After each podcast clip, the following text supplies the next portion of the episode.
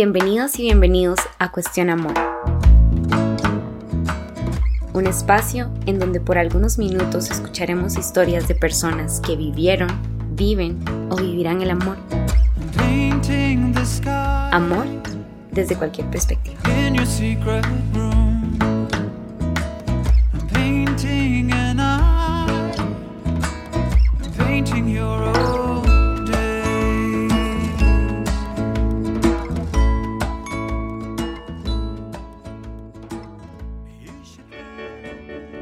De tortugas.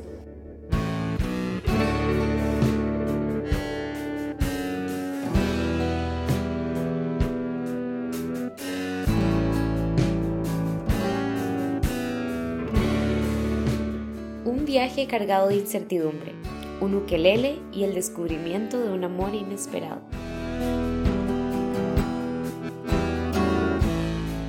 Nadie conoce el lugar o el tiempo preciso en el que se encontrará el amor. O si después de haberlo encontrado, vivirán el gran aprendizaje de inspirarse para amar a kilómetros de distancia, con sus altos y sus bajos.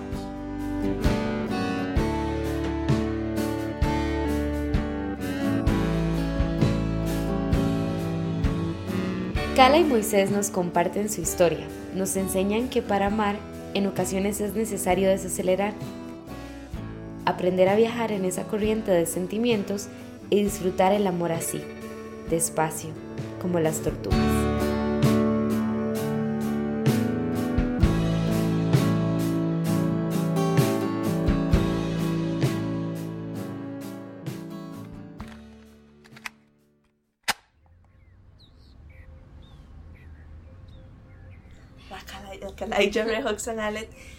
Eh, bueno, eh, soy fisioterapeuta, que soy una chica de 23 años, eh, soy nicaragüense, vivo en Costa Rica desde los 7 años, eh, he vivido en Limón como por 7 años, llego, bueno, llevo viviendo en San José otros 7, 8 años y bueno, andaba por todas partes viviendo.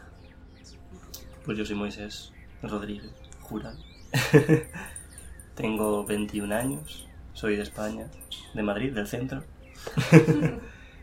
Em, y soy fisioterapeuta también, desde hace muy poquito, pero ya soy fisioterapeuta.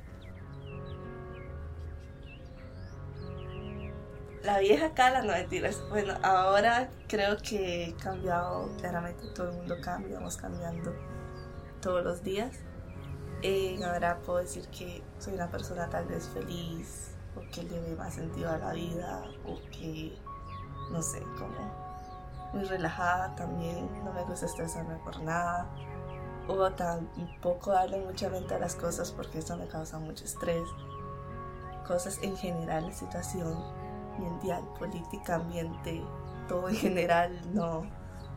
Ya sé que es importante, pero a veces me gusta mucho viajar, me gusta conocer cultura, gente nueva, me gusta principalmente ver cómo piensa la gente, escucharla, no importa lo que crean, como por qué creen eso, es como para mí lo más interesante, tal vez de conocer gente nueva. La vieja Cala no, la vieja Cala no le importaba a nadie, no le importaba socializar con nadie tal vez, pero bueno, esa soy yo digamos que yo soy todo lo contrario acá. soy una persona de ciudad, soy una persona que vive colgando del reloj, siempre con prisa, siempre corriendo. Igual también como todo lo contrario, me involucro en cualquier tema, social, cualquiera. siempre estoy en segunda línea de manifestación. Porque en la primera es donde van los golpes, entonces no me pongo ahí. Y amo viajar, quizá no puedo viajar tanto, pero igual conocer gente, culturas, como soy se aplica mucho la frase de ser el cambio que quieres ver en el mundo. Entonces siempre me oirás quejarme de algo, discutir de algo, debatir de algo y siempre quiero tener razón. Siempre. Aclaramos, siempre.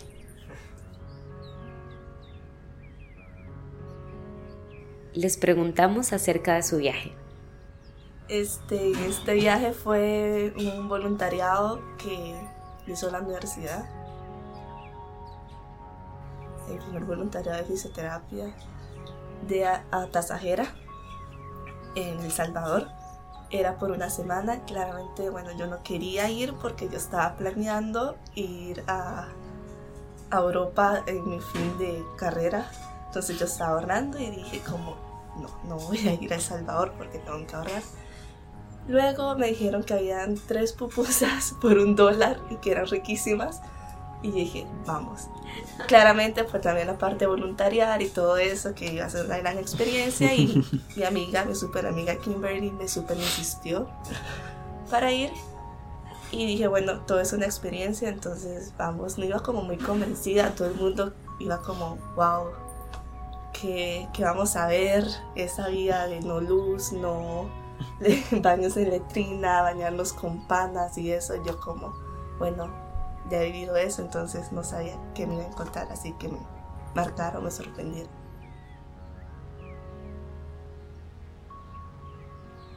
Una de las mejores decisiones de mi vida. Me puse muchas excusas para no ir, como bueno, es que el dinero lo necesito para esto, para lo otro, pero al final fue como, vamos, yo lo. Y luego llegamos al viaje y al día siguiente llegó un grupo de españoles donde estaba Moisho, Moisés Rodríguez Jurado con una cara de hater. Like De que llevaba dos horas en una camioneta al sol. Y ahí empezó todo. Bueno, pues desde mi mitad del mundo, yo digamos que venía de un año un poco turbulento en cuanto a amistades, relaciones en general, y me ofrecieron la oportunidad de hacer un voluntariado durante tres meses seguidos en El Salvador. Yo lo más lejos que había viajado era París, que es un vuelo de una hora, y El Salvador fue un vuelo de 15 horas, más o menos, con escala. Entonces, digamos que me arrancaron de mi zona de confort.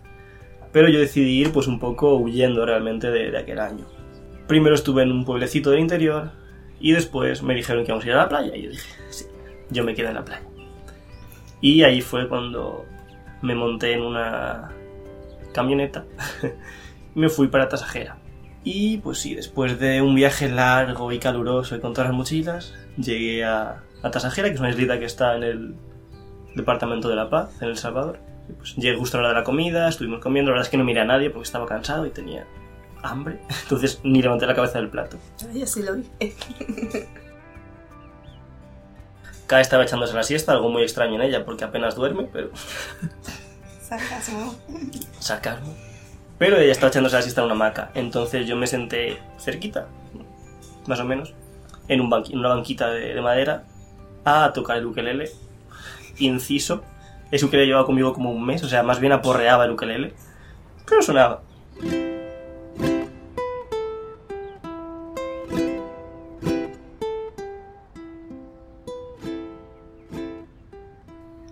Cuando él tocaba el ukelele yo pensé que estaba soñando. Solo, o sea, no lo había visto, solo lo escuchaba y yo, qué raro. Entonces estaba como medio dormida, medio despierta y luego cuando me desperté me di cuenta que había alguien tocando el uke, que no era un sueño. Y quería ver quién lo estaba tocando, pero no quería ser como muy obvia o volver a ver como, hey, ¿verdad? Chico que estaba en, en el banco tocando el ukelele. Pues tuve la gran idea de tomarme un selfie para verlo. De hecho, ahí está la foto. Y lo vi, pero o sea, como que eso me llamó no sé, mucho la atención. No sé por qué. Y luego eh, llamé a una amiga que siempre me ayuda en todas estas cosas, no a my partner in crime. Partners in crime. Y le dije como, hey, venga. Y le, le dije que se sentara como enfrente mío para yo poder darme la vuelta y ver al chico que estaba tocando el ukelele. Y lo vi. Y luego él me volvió a ver y le di una sonrisa y le dije como, que bien suena. Y él solo me sonrió. Ya. Gracias. Así como, ah, porque... Y siguió tocando y yo, bueno, intenté ser amigos. Pero ahí fue nuestra, nuestro primer contacto visual. Bueno, después estuvimos como una semana más o menos. Fue menos, como cinco días. Trabajando juntos el grupo español y el grupo Tico. Y bueno, digamos que hay algunas coincidencias del destino y otras un poco amañadas por el destino hicieron que Kai y yo estuviésemos juntos en todos los grupos. Sí, pero fue muy gracioso porque, como les dije, bueno, yo no soy como muy social o persona así de que va y quiere ir a hablar con todo el mundo. Y con él fue como, hey, ¿y de dónde eres? Y no sé qué, y les quería hacerle conversación y él cortante, soy de Madrid, del centro, y yo, pura vida. Y bueno, dije, ok, con ese chico no.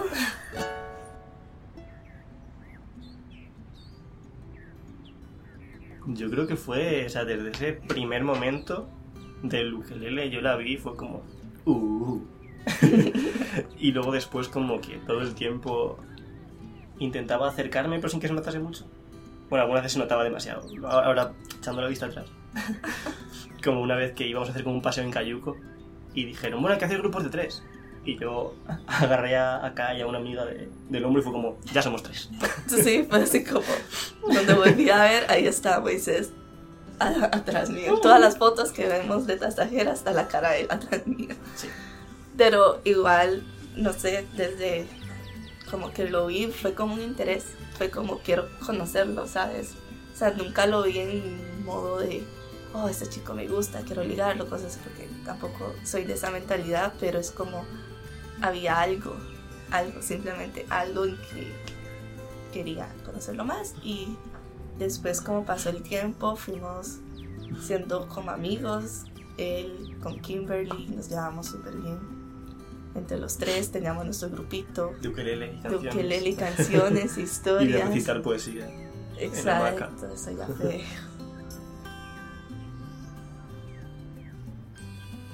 O sea, yo creo que fue a lo largo de dos días, como dos noches, que ambas noches fuimos a, como a ver las estrellas porque allí como no hay nada de iluminación, pues es el mejor cielo que yo he visto nunca. Y la primera noche sí que fue como pues, lo típico estar ahí sentados o darnos un abrazo, cosas así. Pero luego Moisés hizo una de las suyas y cuando llegamos al, al hostal yo dije como buenas noches y me fui a mi cama en otra cabaña distinta y Carla se quedó como ¿cómo? Como me leyó un poema, me tocó el ukelele en la playa bajo las estrellas y llegamos, fue como buenas noches, ni siquiera el abracito, buenas noches, nada. Se fue y yo, bueno, no, no sé. no- ¿De sé. qué va este muchacho? Exacto, pero todo, no, no sé, es que desde el, desde el primer momento yo creo que yo me lo negaba porque decía voy a hacer una semana en tasajera, ya me voy y no, esto no, no va a ser posible, jamás vive al otro lado del mundo y jamás. Entonces yo digo como una persona muy interesante, lo conozco en el momento, no importa. Y todo fluyó.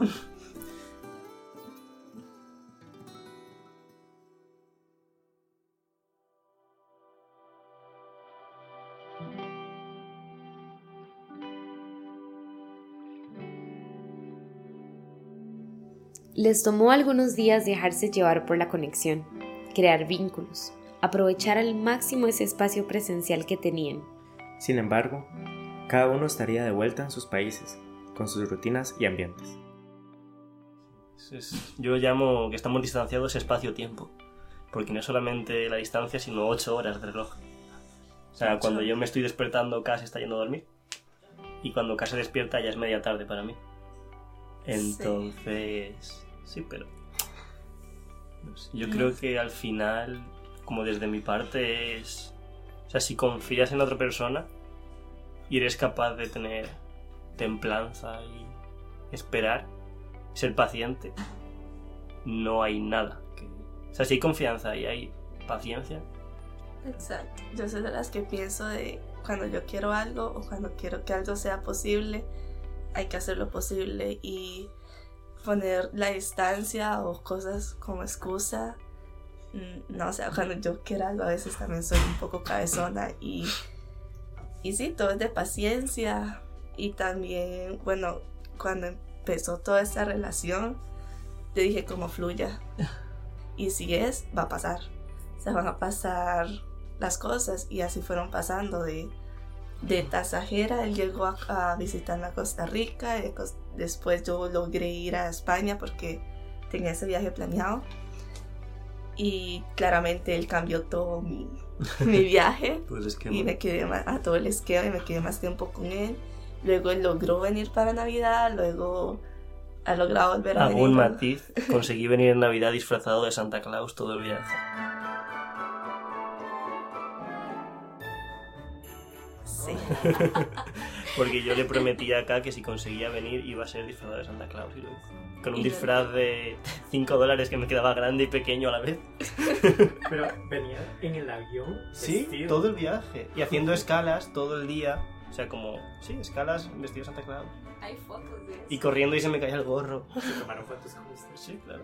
Sí, pero Y me pidieron vídeos también, diciendo como no voy a llevarte los regalos este año". pusieron muchas trabas en seguridad. tú así. No, de hecho, fue muy curioso porque ni siquiera me dijeron que me quisiera el disfraz. O sea, había gente que pasaba delante que le hacían quitarse hasta los calcetines, hasta las medias.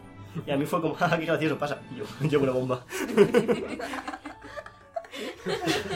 Se reían y me dejaban pasar con zapatos, con todo, con el gorro puesto. sí. Épico. Así que si alguna vez, chicos, quieren pasar por el aeropuerto, recuerden, disfrácense de llegó vestido de Santa Claus. Pero fue como, eso fue como una, como Es un crowdfunding un algo así. GoFundMe y el punto era eso, él contó nuestra historia y el punto era, pues, claramente, todo esto fue después de la llorada que me pegué regresando de España y fue como, Sí, entonces el crowdfunding era que si la gente nos quería ayudar con lo que fuese, yo a cambio les escribía a mano uno de mis poemas. y si lo lográbamos iba a llegar vestido de Santa Claus y es lo que dice, lo cumple. Y gente, y bueno, ha pasado Es todo. que es verdad que obviamente no todo es un cuento de hadas y muchas veces que con tanta distancia hay malentendidos. Han tenido que entender sus diferencias culturales y bueno, Por pues, WhatsApp, un emoji fuera de... Sí, también hasta el choque cultural o como yo digo las cosas o como... O como aquí hablan de una forma en la que siempre intentan no ofender a los demás. Sin embargo, en la otra parte del charco somos muy directos al hablar. Sí, o cosas como que Cara me diga, está en la gaveta. Y yo, ¿qué es una gaveta? Sí, en nuestras discusiones es casi siempre por eso. Sí. Porque yo que la gaveta, que no sé qué, y él como que es una gaveta y siempre nos Como estresa. le dicen a las gavetas. Cajón. Y esto se llama cajón y ya en Costa Rica es una gaveta. Y yo, vale. Y yo estoy en Costa Rica.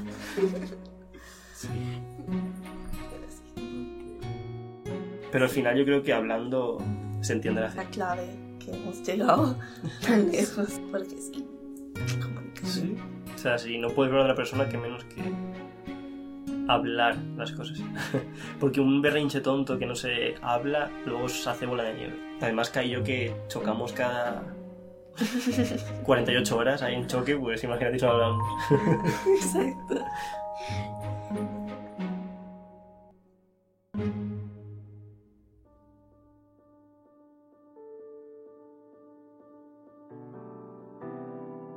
Ante una sociedad con tantos prejuicios para las relaciones a distancia, quisimos explorar si percibían su relación como, entre comillas, normal. Sí, bueno, no sé qué es una relación normal. Esta es mi primera relación.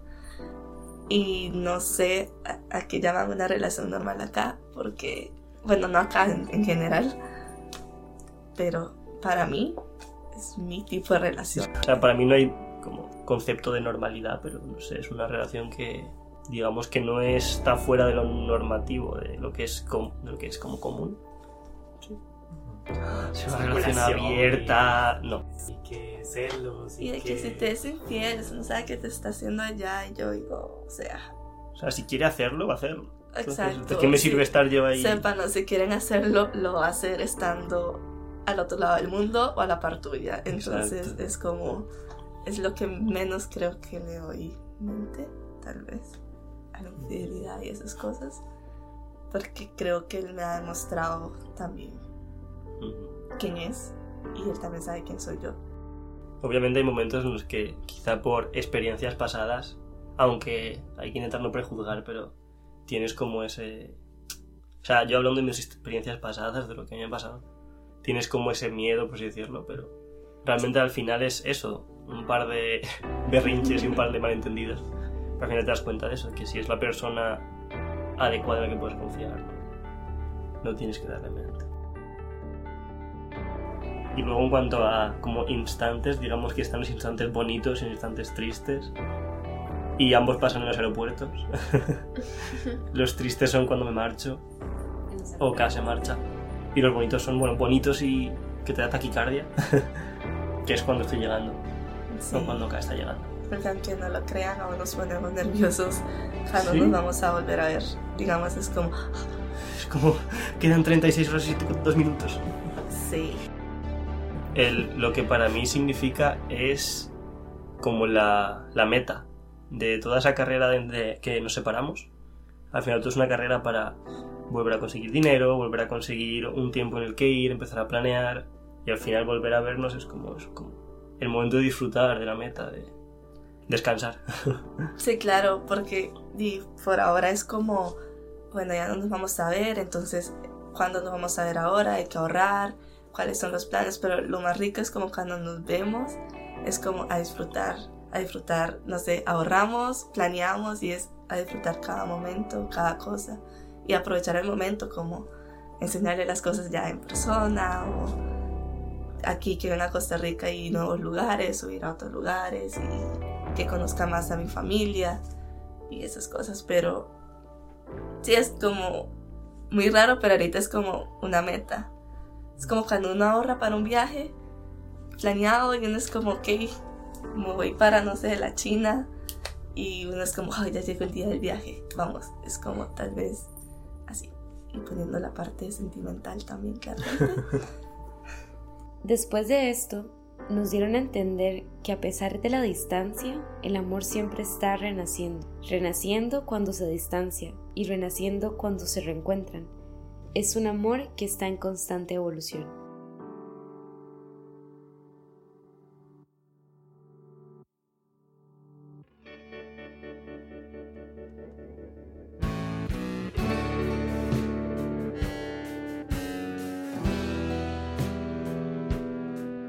Cada historia tiene sus micromomentos trascendentales. Algunos decisivos y serios, otros un poco más divertidos para ser recordados con humor. Hay una que para mí sí que tiene un significado porque digamos que yo un día en Tasajera estaba caminando y encontré una, una conchita y me hice un colgante con ella. Y de hecho ese colgante lo tiene acá ahora porque se lo dejé, pero digamos que me lo guardé. Y conseguí otra que es muy parecida. Y se la di, acá. Le dije, toma para que te hagas un colgante. Entonces, bueno, digamos que yo siempre soy muy estratega, ¿vale? Digámoslo así. Entonces siempre pienso las cosas con- como con dos pasos de antelación. Y eh, como que de esa manera, luego por la noche, cuando yo llegué a la hamaca, bueno, yo- llegamos al hostal y le dije acá como, tienes que traerme la, la concha ahora, es muy importante que me la traigas. y yo fui y me, me eché en la hamaca. Entonces, porque si no, casi hubiese ido a dormir, y yo también. Y allá las últimas noches. Entonces, eh, cayó con la concha un poco con cara de ¿qué quiere este señor ahora? y yo le dije algo así como que como que esa concha era mágica. Me preguntó que por qué. Yo le dije porque había conseguido que viniese con ella. O sea, como he conseguido que ella viniese a traérmela. y quedarme Y de hecho esa noche. Exacto, si no hubiese ido por esa noche, o por eso, en concreto, quizá no hubiese pasado nada. Sí, porque ahí ya fue como cuando ya era obvio que también nos gustábamos, pero ahí fue como ya nos dijimos las cosas y hablamos en la hamaca. Entonces creo que también la- las hamacas y eso son muy significativos para nosotros. Y de hecho es algo que nos gusta hacer, acostarnos en la hamaca, a relajarnos. Y fue ahí donde me atrapó. También fue muy gracioso esa misma noche, justo antes, jugando a Yo Nunca con un tercer participante, Kimberly, que, en el cual, digamos que era como un Yo Nunca dirigido, para que se Muy dijese. obvio. Muy, muy, muy, muy, muy obvio, rollo. Yo nunca me he enamorado en otro país. Cosas así, ¿vale? Muy, muy, muy, muy obvio. Y Kimberly ayudándolo claramente, apoyándolo y yo, awkward. Sí, sí, sí, esa fue muy graciosa. O sea, luego así como anécdotas, quizá no tan como impactantes, pero graciosas, yo creo que sobre todo es con el lenguaje.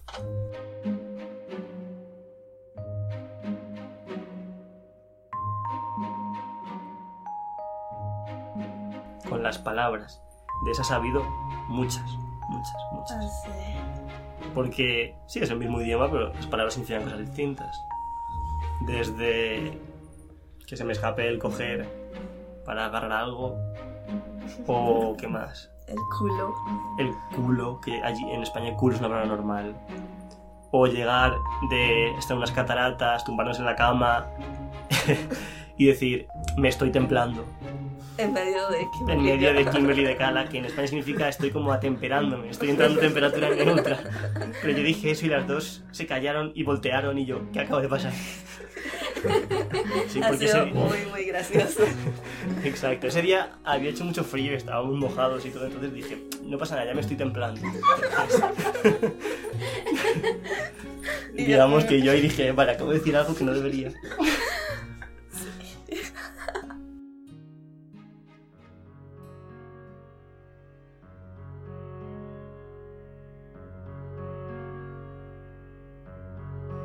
Pero ¿qué hace que dos personas comprendan que ese vínculo vale el esfuerzo, vale el estar distanciados y que aún así quieran proyectarse en futuro?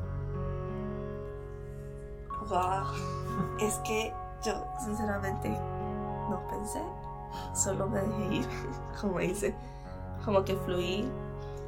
Claramente, sí, habían, o sea, me caía muy bien, habían conexiones, sí me gustaba.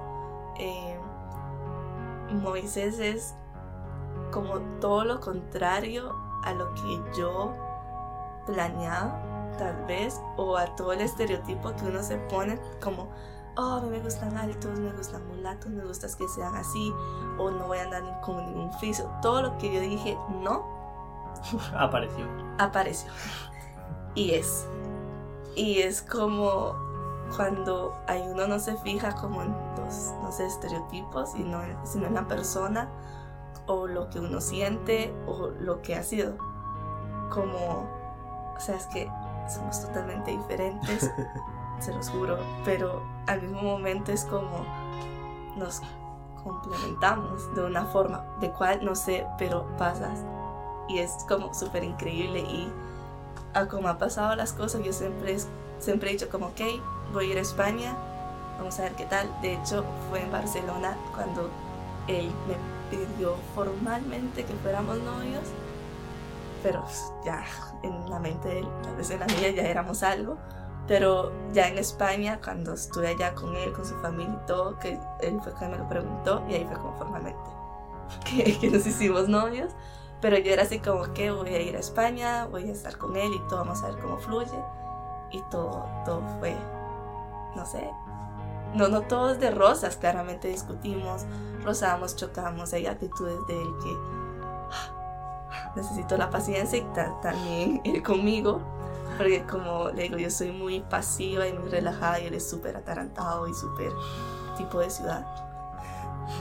Pero sí, ese momento, o sea, ese como, ese es, no, no puedo decirle en un momento específico, creo que todos los días que paso con él o que hablo con él me voy dando cuenta más bien que ese es, ¿sabes? Como, no es como el típico que vos vuelves a ver y es como el amor de mi vida, o sea, no, todo ha pasado con experiencias, con lo que hemos pasado, con nuestra paciencia y con lo que nos hemos demostrado como con el tiempo porque también conocer a alguien en distancia y todo eso es indiferente. Entonces, cada día digo yo, ese es. Me sumo a lo que he dicho acá. Al final es eso, es el día a día como esa persona te demuestra que como que va a estar ahí, que puedes confiar, no te va a hacer daño, que te da quizá, por ejemplo, como la forma que tiene K o que tenía al principio de demostrar cariño, a mí me chocaba mucho, me impactaba mucho. Pero sí, chocar es impactar, para mí. Pero mm, digamos que también esa forma de aprender a querer de otra forma hace que esa relación se haga más fuerte. El entender a una persona, saber que la entiendes, que ella te entiende, que tienes a alguien ahí, yo creo que, es lo que decía acá, no hay un momento como tal. Aunque he de matizar que para mí ella era mi novia, ¿vale? Fue ella la que me dijo, no me has pedido que sea tu novia. Y ahí fue cuando lo hice. Era mi primera relación, alguien me tenía que preguntar en un momento en mi vida. Pero sí es eso, no hay un momento clave en el que digas, vale, de aquí para adelante. Es un poco eso lo que. cómo esa idea se va formando mientras esa persona te demuestra cómo, cómo querer. Yo siempre digo eso, que me volví a enseñar a querer de otra forma. Me volvió a enseñar a querer. Nos dejan una frase para interiorizar. Este aprendizaje en el amor definitivamente no es lineal y cada día nos exponemos a las formas de redescubrir el amor.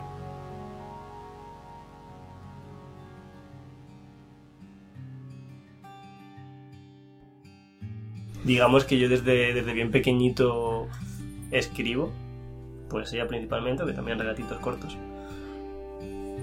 Y bueno, digamos que cuando conocí a cada otra de esas cosas que a mí me, como que me hizo el switch de decir esa persona es importante, fue el que empecé a escribir para ella. Bueno, como yo siempre digo que escribo con las personas, no para las personas, y que los poemas son de ambos. Entonces fue empezar a escribir para ella y que cada día prácticamente escribía algo, o cada día, cada tres días. ¿Cómo de enamorarse? O sea, era todos los días un audio de un poema. Entonces yo ya tenía un libro publicado, era un recopilatorio de todo lo que había escrito desde pequeñito, y me surgió la idea, dije, ya tenía como 30, 40 poemas, y dije, oye, ¿por qué no hacemos por qué no hago otro libro? Y ahí vino, bueno, también como la duda, ¿qué título le pongo a este libro? Entonces, bueno, Kai y yo siempre hemos dicho que nuestro amor es un amor de tortugas, porque las tortugas marinas en concreto, pues alguien no lo sabe, una vez nacen pueden viajar miles de kilómetros y vuelven a desovar justo al mismo punto donde nacieron. Entonces yo creo que eso es un, un poco como me gusta describir poéticamente nuestro amor, que es un amor que viaja mucho, se va muy lejos, pero siempre vuelve. Y eso también es como la contraportada del libro que dice que amar como las tortugas es volver, siempre. Entonces salió ahí el, el título que se llama Versos de caparazón, en vez de de corazón, Versos de caparazón, poesía para tortugas. Que al final es eso, es un recopilatorio de todo lo que había ido escribiendo con K. Y entonces surgió otra idea, es que K le gusta dibujar. Entonces el libro es ilustrado con dibujos de K. Pero sí, es como nuestro primer bebé, que no llora ni pide de comer, pero Amor. Uf, está muy profundo. para mí un poco como sinónimo de amar es, eso, es cuidar. Eso, que pase lo que esté pasando fuera, aunque el mundo se esté cayendo, que esa persona se sienta segura contigo y se sienta cuidada. Es como, no es tanto como encapricharte con algo, que es como más querer. Como quiero esto, significa que lo quiero ahora y quizás rato se me pase, como que digamos que amar una flor sería arrancarla y cuidarla sería echarle agua. Bueno, para mí, oh, está muy difícil. Amor. Yo dejé de creer en el amor por mucho tiempo. Este, y no sé, creo que estando con Moy me ha hecho ver que tal vez aún existe, que tal vez lo veo por luchar por algo o por alguien, igual que cuidar y estar ahí para la persona, pero igual cuando uno ama a alguien, no, no sé, creo que Moy me lo ha demostrado mucho, es, son acciones, ¿sabes? Sí, me lo ha escrito también, muy lindo, pero en vez de palabras son acciones y es cuidándome, estando, comprendiendo, escuchando y no saltar o juzgar desde la primera como comunicación, no sé. Entonces, creo que eso es lo que siento, sé un poco de tal vez del amor por ahora.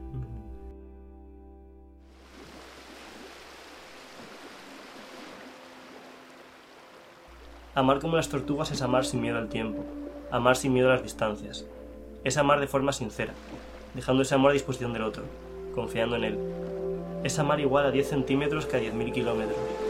Es amar aprendiendo a echar de menos. Es un amor que aprende a cambiar.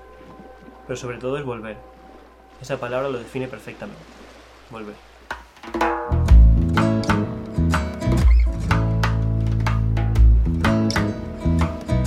Actualmente Cala vive en San José, Costa Rica y Moisés en Madrid, España. A pesar de esos 8.000 kilómetros, continúan amándose. Despacio, como las tortugas.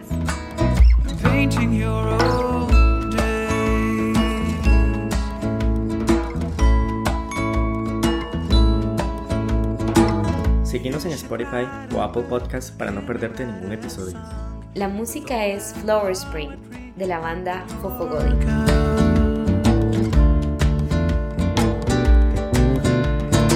Puedes encontrarnos en Instagram como cuestión.amor.